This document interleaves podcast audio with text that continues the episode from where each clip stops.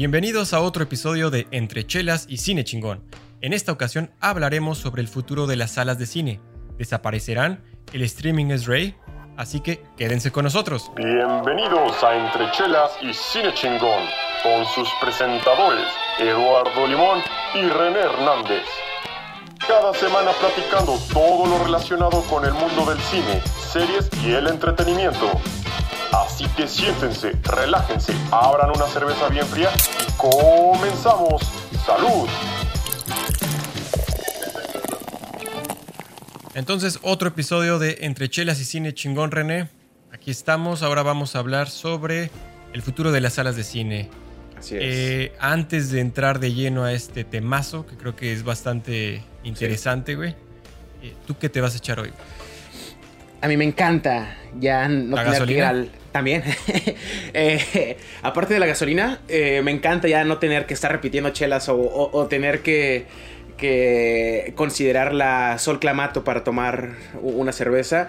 Esta vez me voy a echar una cerveza del norte que se llama Rey. ¿A No sé si la llegas a ver, mira. Esa es una Stout. Tiene 4.2% de alcohol.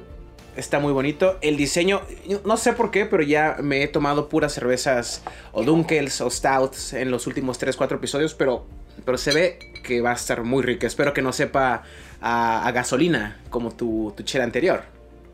Sí, sí, sí. Ah, pero que está interesante, güey. Esa, esa chela está interesante. A mí me gustan las stouts, nada más que de repente sí están eh, pesaditas, ¿no? A veces. Y más para la mañana que, que tengo que tomar, pero mira, como guerrero no me, voy a aguantar y, y vamos a ver qué pasa. ¿Tú cuál te vas a echar? Sangre de guerrero oaxaqueño. A huevo, güey. Eh, yo me voy a echar una que se llama Polar Monkeys. Eh, es una chela bastante chida, güey. O Ujú. sea, nada más ve la botella, güey. O sea, es una botella pequeñita, tipo la de barrilito, güey. Ey, Eh, está muy padre la etiqueta. Se llama, bueno, como dije, Polar Monkeys. Tiene un chango en la, en la, en la etiqueta. ¿Es francesa la cerveza? Eh, creo que sí, güey. Creo que sí. Pero, oh, a ver, déjame leo chido, güey. Ta, ta, ta, ta, ta. Ah, por aquí tiene que decir. Ahorita desde Monterrey, ¿no? No, es, es inglesa, güey. Aquí está. Ok. Creo que es inglesa. Ya, sí, sí, a huevo que es inglesa.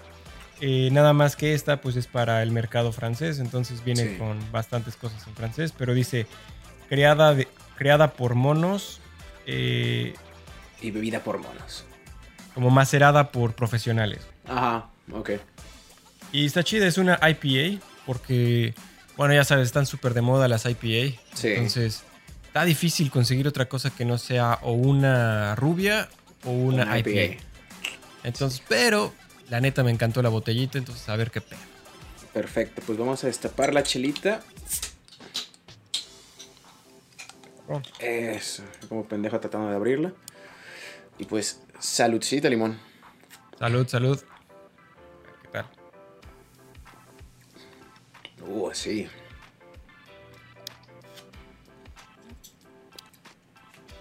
No sabe, a- no sabe a, a gasolina, ¿verdad? No, no, esta sí, la neta esta es un, una IPA clásica. Creo Perfecto. que el, aquí el, el gran como click para comprarla es más que nada el- la botellita. Ujú, Sí, sí, sí. la, que la, la- la forma está, está cagada.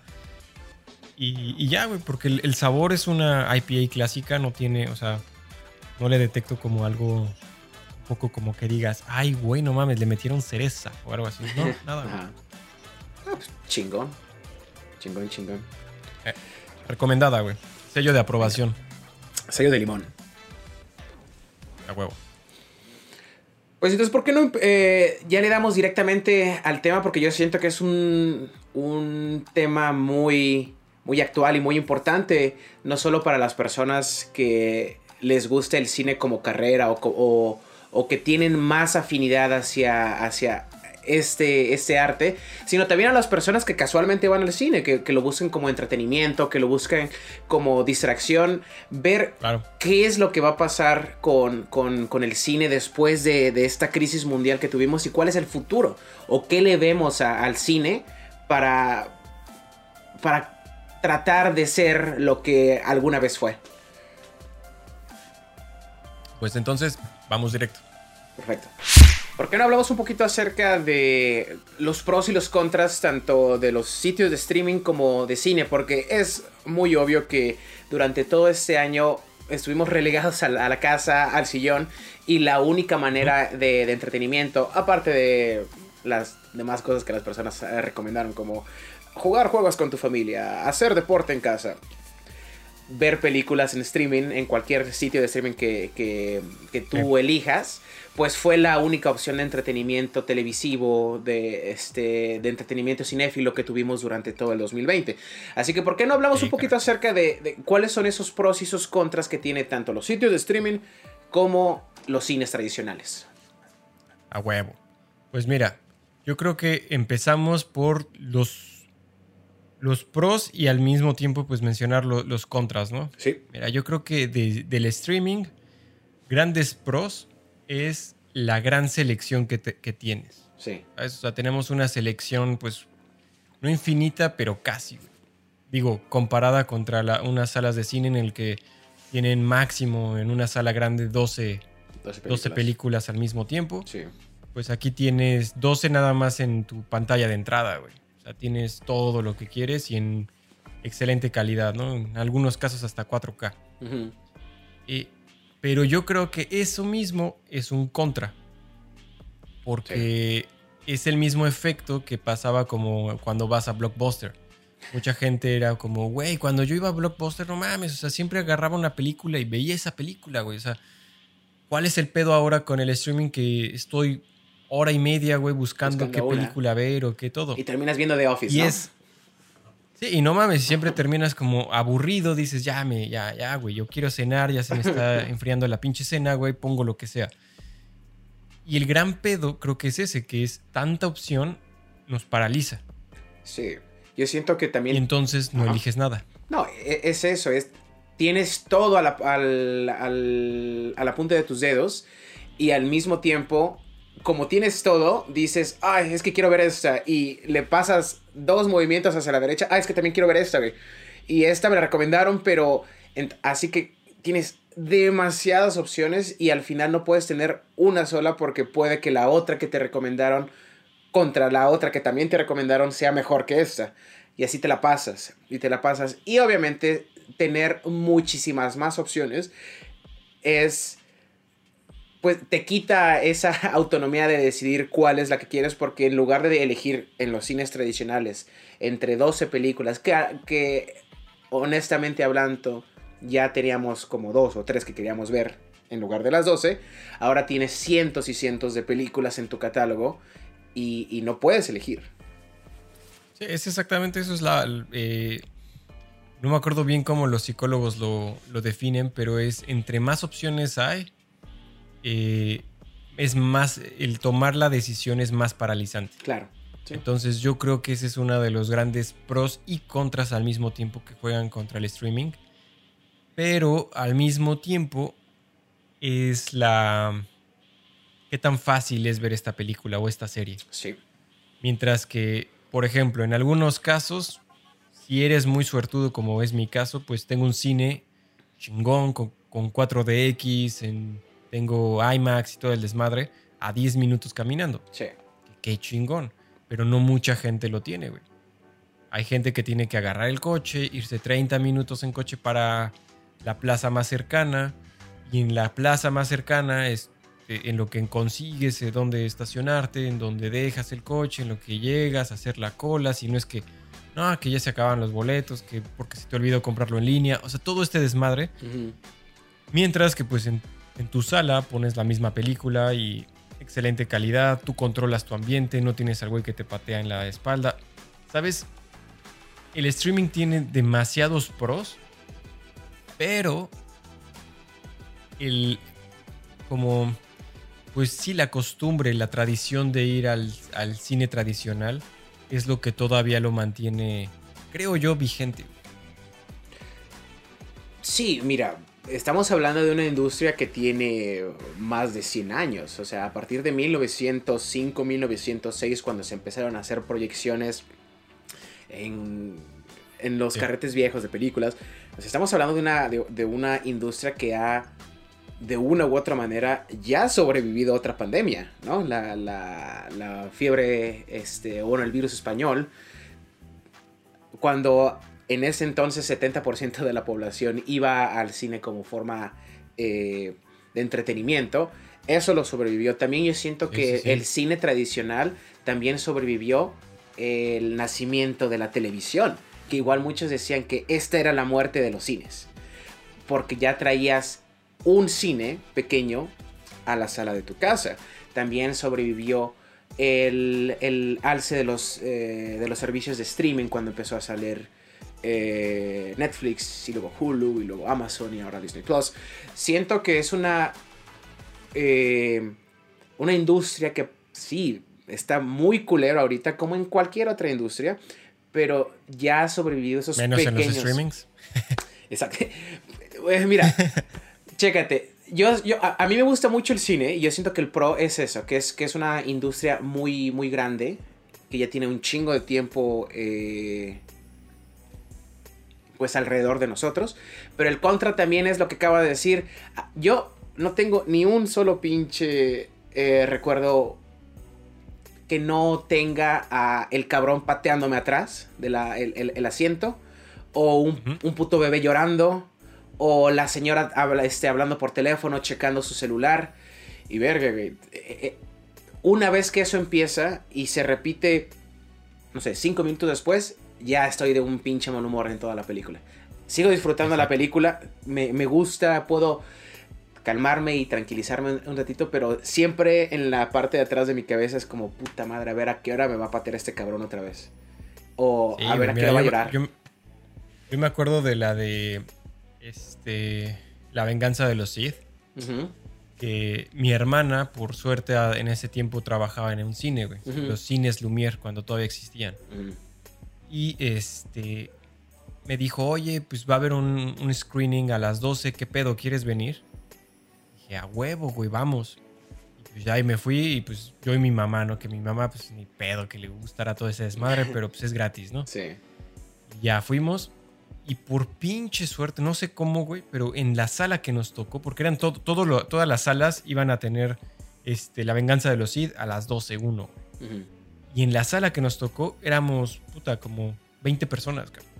Chido. O sea, tuve la pinche suerte de que me tocara solo casi en la... En la sala. En, en la sala, güey. Y puta, fue de las mejores experiencias que he tenido. Y eso fue de puro pinche churro, porque yo ya tenía boleto para ese mismo día, pero en la tarde, para verla de estreno. Y cuando fui, no me acuerdo ni con quién fui, eh, me tocó un pinche chamaco gordo, güey, porque aparte ya sabes, es el chamaco gordo hiperactivo, atrás, que me pateó toda la película este, el respaldo, güey. Y me volteé y le dije como, ya carajo, y la mamá, eh, déjalo, es un niño, es una película para niños. Y es como, no, no, señora, no es una película para niños. Y todo este desmadre, güey. Pero yo ya pensaba, como dije, güey, qué suerte tuve de que pude haberla visto por primera vez en, eh, en paz absoluta. Imagínate que esto hubiera sido mi primera vez, güey. Viendo La venganza de los Sith y justamente cuando me dicen, este, You were my brother, Anakin. Y el pinche niño gordo paseando, pateando atrás de cama. Era su hermano, güey. me, explico, yo creo que para mí eso lo resume todo, güey, que es cuando vas es una pinche suerte, la neta, o sea, es un pinche volado a ver de cómo te va a tocar y con quién te va a tocar. Mientras que, pues en tu casa, te, digo, es un ambiente controlado. Y. Exacto, es como eh, si tienes. Igual es muy, muy pedo económico también, ¿me explico? Porque Exacto. Cuando vas al cine, tienes una pinche pantalla mamalona tienes sonido, pues mamalón, güey, dependiendo, te puede tocar un Dolby, güey. Una sala Dolby, o sea, chido. Y pues ya, cabrón, con eso, vámonos. Mientras que en tu casa, pues tienes que tener un, la neta, pues para una tele decente, güey, que pueda sacar un, sonido. Sí. Una, una pinche bocina o sistema ya si eres así acaudalado. Pues tienes tu home theater, güey, con siete canales, güey, uno en el techo, todo el desmadre, para, ese, para una, una super experiencia cinematográfica. Cerrar tus cortinas si, es que tienes la, ventana de este lado, porque si no el brillo de la, del sol te va a, quitar la mitad de visibilidad de la pantalla. O sea, es lo que dices, es, muchísimo más controlado, pero también depende de, pues, de tu estatus económico y de lo que puedas alcanzar a tener para, ver una película buena. Y, y, yo creo que ese es un hiperpunto, o sea, es un punto súper importante para el cine, que sigue siendo una experiencia. Claro. A veces sigue siendo como ir al teatro, sigue siendo como... Eh, pues sí, porque el teatro, cuando salió el cine, decían que iba a matar al teatro. Pero no, el teatro ahí sigue. Sí. Yo creo que, va, que este proceso del streaming va a ser lo mismo. Va a pasar a las salas del cine a, a ser un elemento más de entretenimiento, pero ya no la... Este, esta mega industria que, básicamente eran, eran una mafia, güey. O sea, es, estos güeyes decidían cómo y cuándo se proyectaba. ¿No? O sea, ah, no, pues que me caes mal, fulano, porque hablaste mal de, de mi, ¿cómo se llama? De, de mi cadena de cines, pues no te voy a... no vas a aparecer, ¿no? Sí. ¿Quién fue el que el mexicano, güey, que, que se enojó con... Creo que fue con Cinépolis. Y que Cinépolis dijo, no, pues ni madres, güey, no voy a pasar tus películas hubo, uno, güey, que este carnal eh, firmó con Netflix. Y entonces Cinepolis le dijo, es que si tú firmas con Netflix, nosotros ya no vamos a pasar tus películas. Y el güey dijo como, pues, me vale, güey. Y lo firmó y Cinepolis no pasó la película. Ah, creo que... Ah, puta, ¿cuál era? Omar Chaparro. Roma, güey. Ah, Alfonso No, la de Roma. Alfonso Cuarón. Romo. Porque firmó... porque firmó por la de Roma, firmó con, con Netflix para su distribución y entonces era un pedo de que Cinepolis dijo, es que si yo no tengo distribución por mínimo 12 semanas antes que Netflix, no la, mm, olvídate de que la voy a pasar. Sí. Y Cuarón dijo como, pélatela, güey. Sí. Eh. Mira, eso es algo que va a ser muy difícil igual debatir porque entre países y países hay diferentes leyes o regulaciones, ¿no? El streaming no es que llegó para remover al cine, yo siento que es una extensión del cine.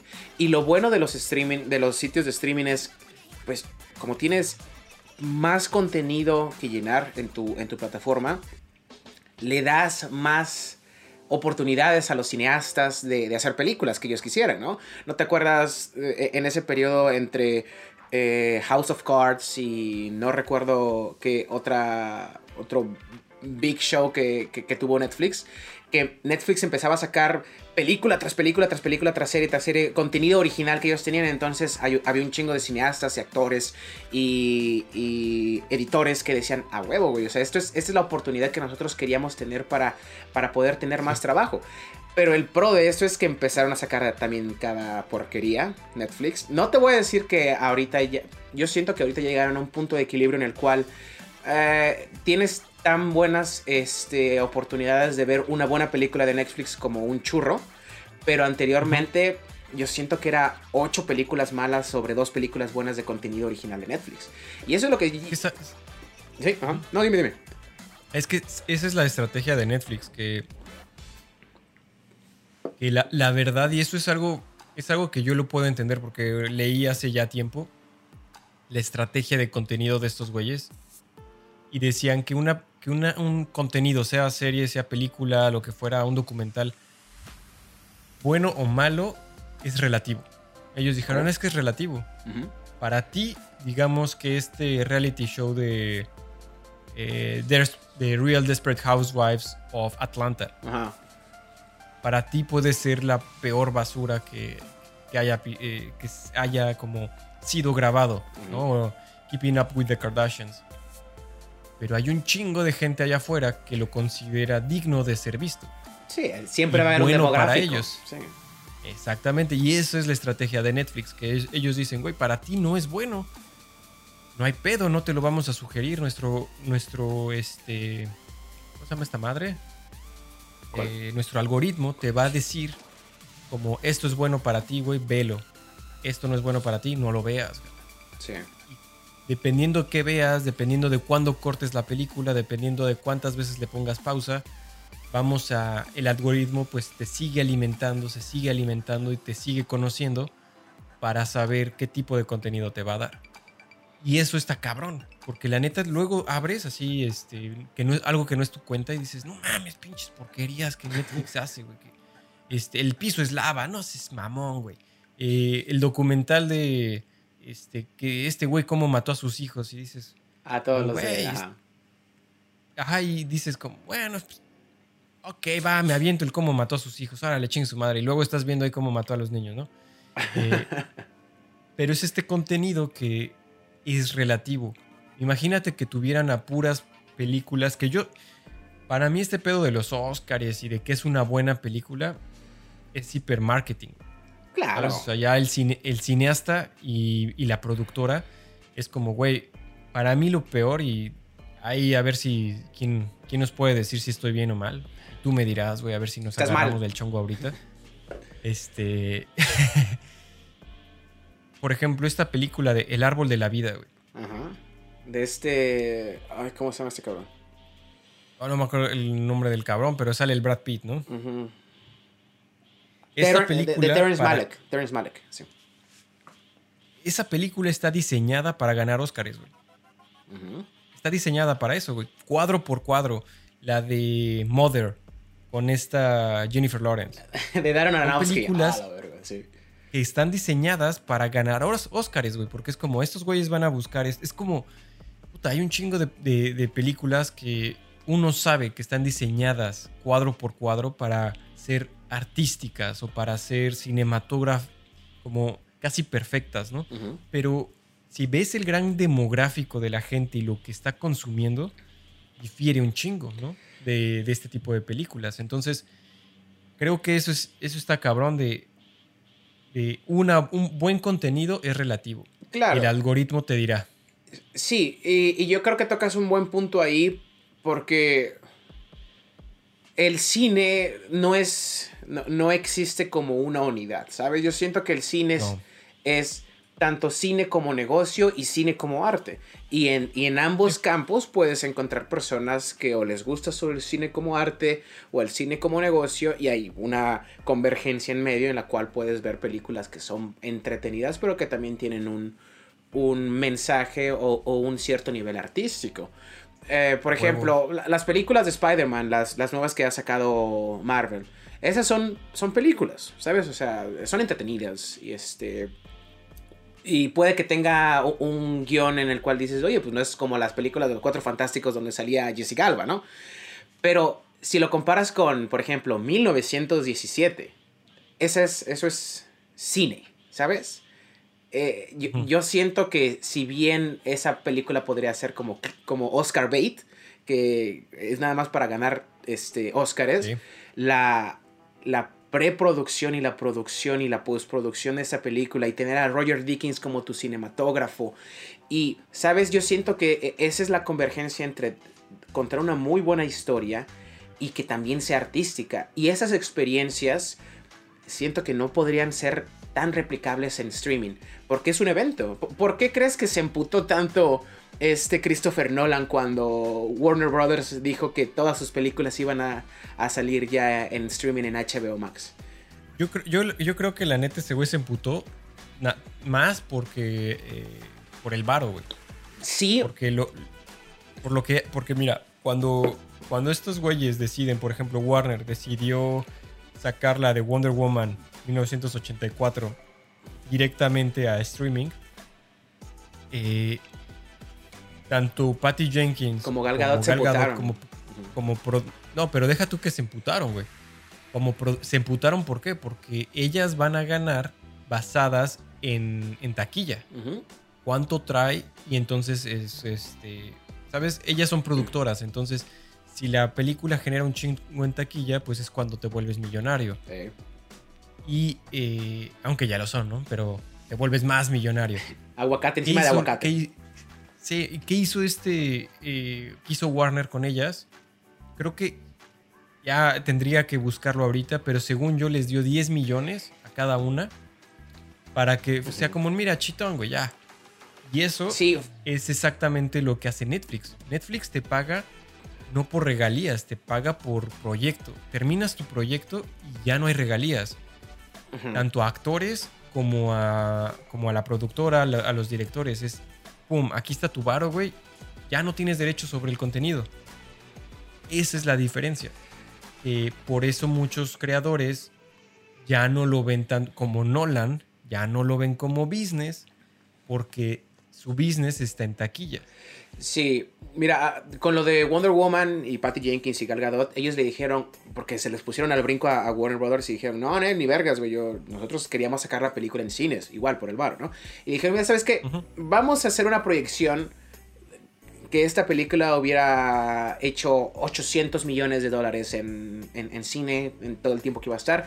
Entonces, un porcentaje de lo que te iba a tocar si esta proyección se hubiera cumplido es tal. Y fue por eso que pues, no dijeron nada. Es- Yo, yo entiendo que sí, Christopher Nolan no, no hace nada así nada más por amor al arte, o sea, también necesita ganar varo. Pero Christopher Nolan siempre ha sido un defensor de la experiencia del cine. Es por eso que graba en 70 milímetros, es por eso que desarrolló todas las piezas tan, tan este, prácticas, la- la- las este, set prácticos para toda la trilogía de, de, de Dark Knight digas lo que digas de, de Tenet, es una proyección, una, una producción, perdón, que pues, le costó huevo hacerlo, chocar el avión en, Sí, en el hangar, este, Inception, todas las películas que él ha sacado, Dunkirk, ¿sabes? Todo eso es... Sí, sí, sí. Nolan es, por siempre, siento que una persona que quiere que la experiencia comunal de ir al cine se preserve y, y hacer uso y aprovecharse de la tecnología que se tiene para tener una película en IMAX, IMAX 3D, IMAX 4D, lo que sea. Entonces sí, se, Sí, se, sí, sí. se quejó por el dinero, pero también siento que porque él quiere preservar e- esta, este ritual de, de, de ver una película como él quiere que se vea la película. Pero es que es exactamente eso, güey. Es como. eh, como cuando el automóvil llegó, güey. Cuando llegó el sí. coche y todo el mundo estaba con el coche, ¿tú crees que los dueños de ranchos no se quejaron y dijeron, güey, es que no mames, mire, ¿a- ¿cuándo va a poder hacer esto tu coche, no? Y empezó a hacer acá. ¿Cuándo lo va a poder hacer, güey? eh? Nunca. Y se, y güey. Sí, y se va cabalgando hacia, así hacia, el, hacia la puesta de sol, sí. el cabrón. Eh, pero, pues, eh, tu caballo envejece, caga un chingo, hay que darle un chingo de comer, necesitas un chingo de espacio para dónde ponerlo, etcétera, etcétera. Mientras que el, el automóvil, sí, se, se puede envejecer tu coche, pero si lo mantienes y le das una shineada cada tantos, pues te puede durar 50 años sin pedos. Eh, la gasolina no, no traga tanto y no necesitas todo una. ¿Sabes? No necesitas una hectárea para que tu coche corra cuando no lo estás sacando. ¿Me explico? O sea, eso es, yo creo que esa es la evolución que está teniendo el cine naturalmente. Ahorita ya es el streaming. La pandemia lo aceleró bien cabrón. Y este aceleramiento de, pues, de la industria es lo que hizo que los cines de un día para otro, bueno, de un año para otro, pues pasaran de ser los moguls que nadie tocaba a estar pidiendo como "Oh, una moneda, por favor. Ella- Aquí le vendo tortas y jugos, por favor. O sea, o sea, pasaron de uno a otro porque, pues sí, cabrón, o sea, se la neta se entiende, ¿no? O sea, está, está heavy. Eh, Pero es la evolución natural del arte. sí, Y, y es ese desmadre, o sea, esa evolución. Yo creo que cuando, cuando hay otros métodos, como por ejemplo, si Nolan no tuviera Varo metido ahí, que si él no, que si él no estuviera viendo el, el Varo, como por ejemplo Jenkins, güey. Si Jenkins dice, ay, no, no, es que este es un evento y lo tienes que ver en la pantalla, toma 10 millones. ¡Ah! ok. Punto, güey. Ahí, ahí se acabó. Es otro, y este es otro que yo tengo, o sea, como otro ejemplo, es Jennifer Aniston. Cuando le preguntaron sobre si ella tenía Netflix, y ella dijo no, porque esos no son maneras de ver el cine. Ujú. Ella lo dijo así abiertamente, dijo, "E- eso de estar viendo películas en tu celular o en tu, en tu, este, laptop eh, es una denigración del cine. Lo dijo abiertamente y todos como, ay, güey, no mames. Jennifer Aniston, güey. Ahorita, pues ya estrella de Apple TV Plus. Este, no, ¿qué es? ¿Apple Plus nada más? ¿O Apple TV? Apple Plus con Ah, Apple ah, TV. The Morning Show con Apple este TV. Plus. Sí. Eh, películas ya pasan abiertamente en Netflix. Friends, Etcétera. todo, o sea, todo, todo ese... Exactamente. Entonces, a lo que voy es. Van a defender esta forma antigua de hacer arte, de hacer cine, mientras tengan eh, canicas o, como se dice, huevos en esa canasta. güey. Sí, no. El momento que, que les dé, como, como Sandler, güey, cuando a Sandler le dieron la oportunidad de hacer películas un poco libres en Netflix, puta, pues varo es varo, güey. Y entonces la nueva forma de hacer cine, bien recibida.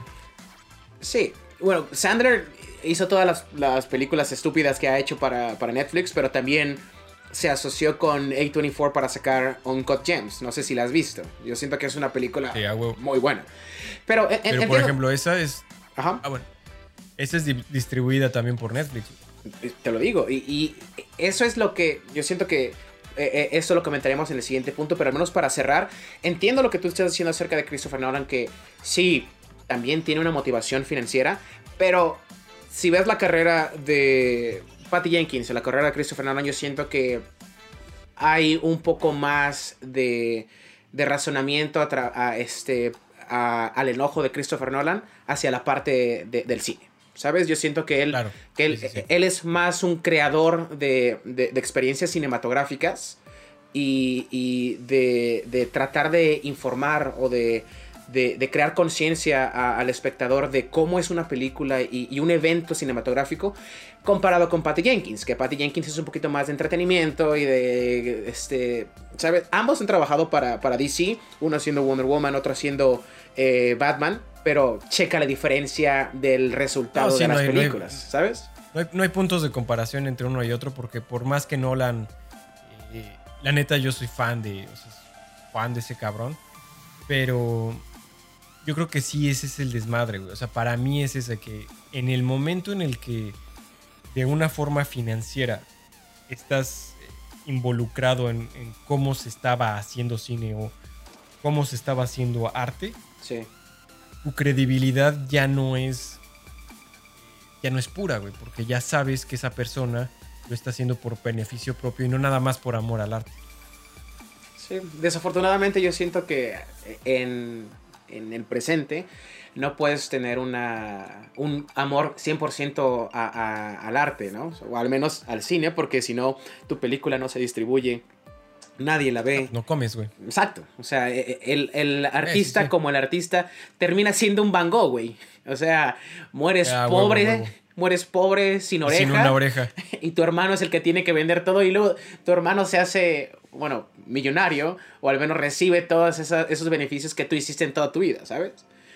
Eh, sí, Eh, Pero sí, eh, yo siento que esos son los beneficios y, los, pros y los contras de, de tanto el cine como de los streamings y uno se va a, poner del lado que más le guste, pero yo siento que en este momento hay una muy buena oportunidad para que el streaming pueda avanzar más y desafortunadamente por la pandemia eso es algo que, que va a pasar muchísimo más ahorita.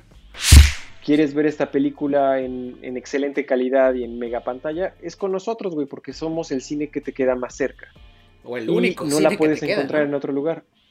O el único que te queda, exactamente. Entonces, esto fue como un wake up call de, de ¿sabes qué, güey? La, la competencia, es decir, el streaming es fuerte, es real y nos tiene toda la ventaja. O sea, hay que buscar nuevas formas, nuevas formas de, de satisfacer al cliente. Y para nosotros al final, como experiencia va a ser mucho mejor. O sea, creo que nosotros como, como clientes, como usuarios, no vamos a perder, de hecho vamos a ganar con todo este desmadre. Claro, sí.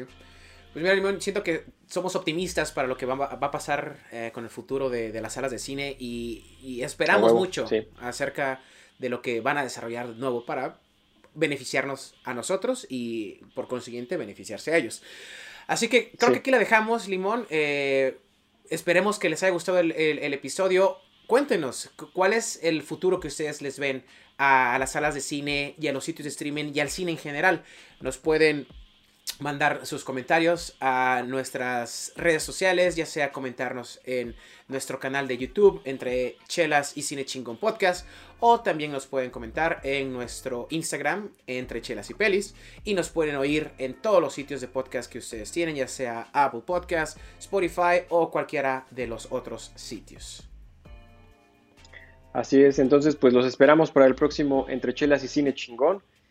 Y eh, mientras tanto, pues saludcita. Salud. Nos vemos la próxima.